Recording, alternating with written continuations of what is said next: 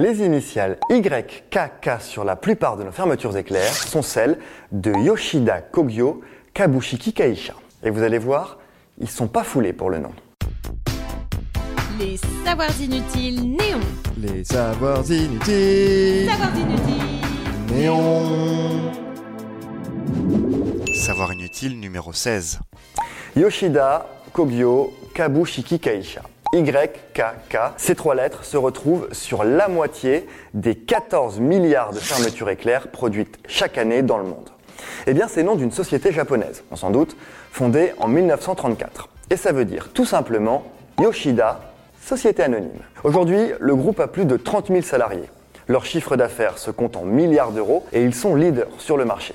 Ils font même de la fibre optique et de l'agriculture. Pourtant, ce n'est pas eux qui ont inventé la fermeture éclair. Ce serait l'américain Whitcomb Judson qui en avait marre de devoir attacher les boutons de ses chaussures. Il développe donc deux bandes de tissu avec des crochets et des œillets, une glissière pour les fermer. Nous sommes en 1891, pratique, imperméable. La technique est ensuite adoptée par l'armée américaine qui se charge du reste.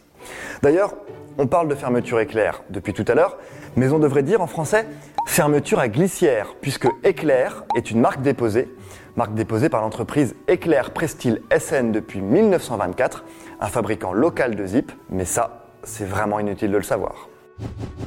Si ce podcast vous a plu, abonnez-vous, likez, commentez. Les Savoirs Inutiles Néon, c'est aussi une appli et un compte Insta. Et Néon, c'est sur neonmac.fr et tous les deux mois en kiosque.